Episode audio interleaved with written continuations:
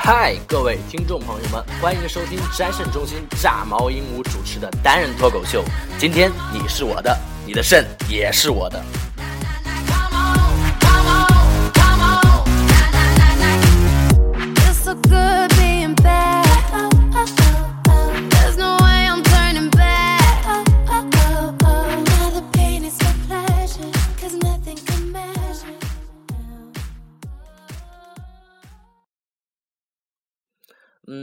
今天我们来说一下今天的主题——爱美之心。嗯，俗话说得好，“爱美之心，人皆有之”嘛。就连小动物都会选择漂亮的雄性与之交配，人就更别说了。不知道听众朋友们怎么样？反正主播我和我的雄性配，男性小伙伴们看到美女是都走不动道的。我有一个问题，不知道大家是怎样的一个看法，就是大家是怎在看怎样看待整容这件事情的？反正主播我个人觉得嘛，其实这并没有什么。你既然能接受一个化了妆的女人，为什么不能接受一个整容的女人呢？其实你整容只要不彻底的改变自己的容貌，其实整容不就更像一个能维持很久的妆吗？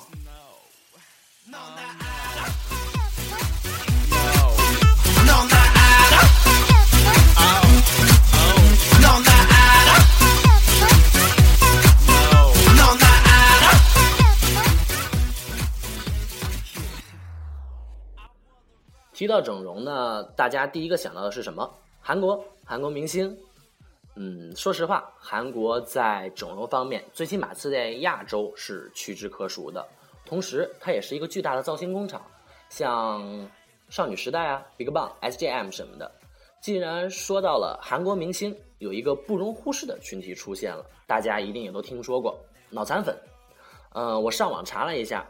在百度百科上，他给我的官方解释是：脑残粉是随着现代社会的发展而出现的一个名词，通常指的是那些对于名人以及不同的品牌极度痴迷、疯狂追求，以至于失去了个人理智的一种称呼。这样的一种人会对任何不利于他们所追求的名人或者品牌的言论进行猛烈的攻击，甚至伤及无辜。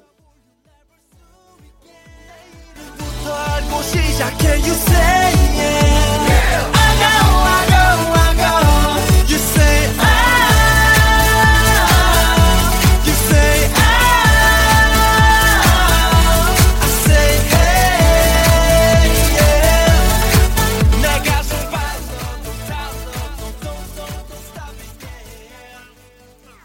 去年的杜海涛给权志龙下跪事件和今年的李敏镐百度贴吧被爆事件，大家应该都有所耳闻。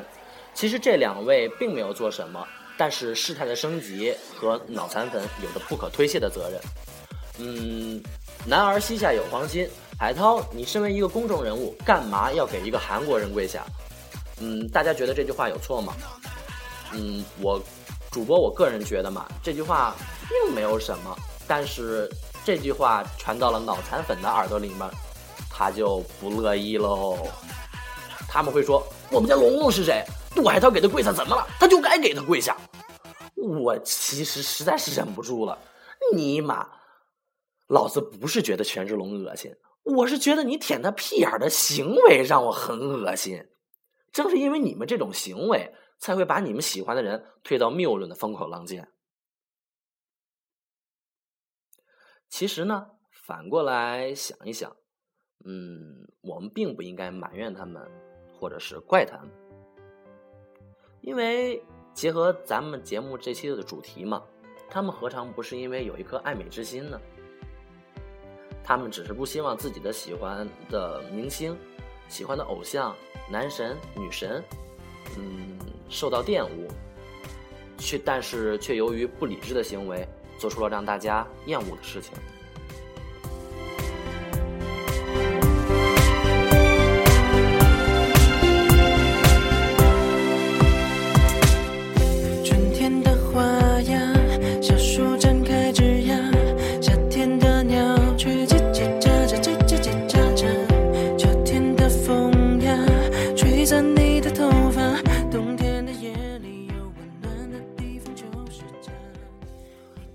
咱们开头说的整容也是一样，如果有些人由于不理智的行为，让自己承受了千刀万剐，甚至几十甚至上百次的整形，改变了自己最初的容貌，甚至造成医疗事故，让。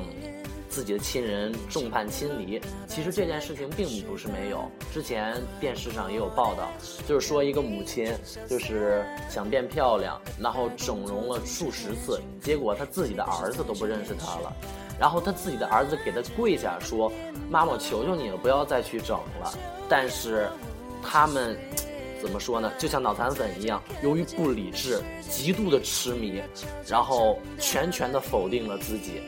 我感觉，这样的话真的是得不偿失。所以呢，各位听众朋友们，爱美有风险，决定需谨慎哦。就是家也已经会分了，从今以后让我爱你多些吧，未来有我陪伴你就放心吧。春天的花呀，请代我问候它，夏今天主播我就跟大家白话到这儿了，今天有你们真好，感谢你们的收听，咱们下次再见了。最后把这首歌送给大家，《第十八封信》，王健唱的，很好听。每次我害怕，你总是在那儿撑起这个家。小宝宝第一次睁开心。才二十八，宽阔的胸膛英俊潇洒。爸爸工作总是很辛苦，家里的事再小也是大。过了这个年头，就要五十岁了吧？在这看不见的时间里，女儿悄悄长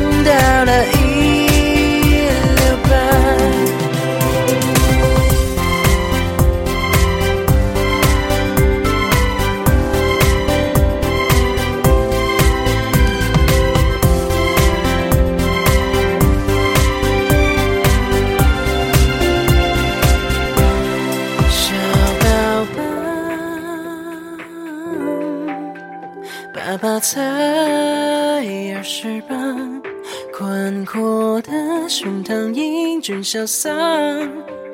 爸爸工作总是很辛苦，家里的事再小也是大。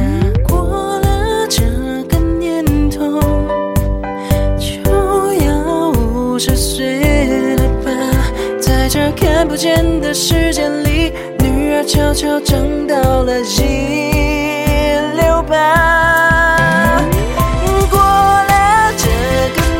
头就要五十岁了吧，在这看不见的时间里，女儿悄悄长到了一六八。